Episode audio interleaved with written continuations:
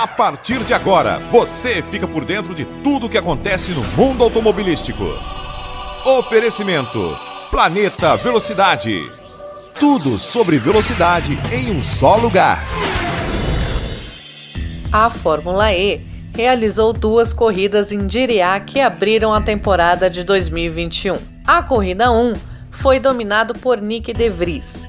O piloto da Mercedes dominou todos os treinos livres, fez a pole e ganhou de ponta a ponta. Já o Lucas de Grassi ficou em nono e Sérgio Sete Câmara terminou em vigésimo lugar. A segunda corrida teve Robens Frains, saindo na pole com o brasileiro Sérgio Sete Câmara, em uma belíssima segunda posição. Sam Bird foi declarado vencedor quando a prova acabou sob a bandeira vermelha devido ao forte acidente de Alex Lynn. Sérgio Sete Câmara terminou em quarto, devido às punições que Jean Eric Verne e Nick Cassidy sofreram. Já o Lucas de Grassi ficou em oitavo, piloto que também foi beneficiado por conta das punições de Verne e Cassidy. O piloto Alex Lynn foi transferido para o hospital local, mas passa muito bem.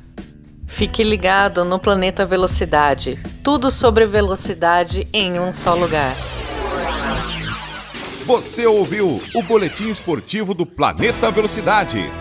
Aqui você fica por dentro de tudo que acontece no mundo automobilístico. Tudo sobre velocidade em um só lugar.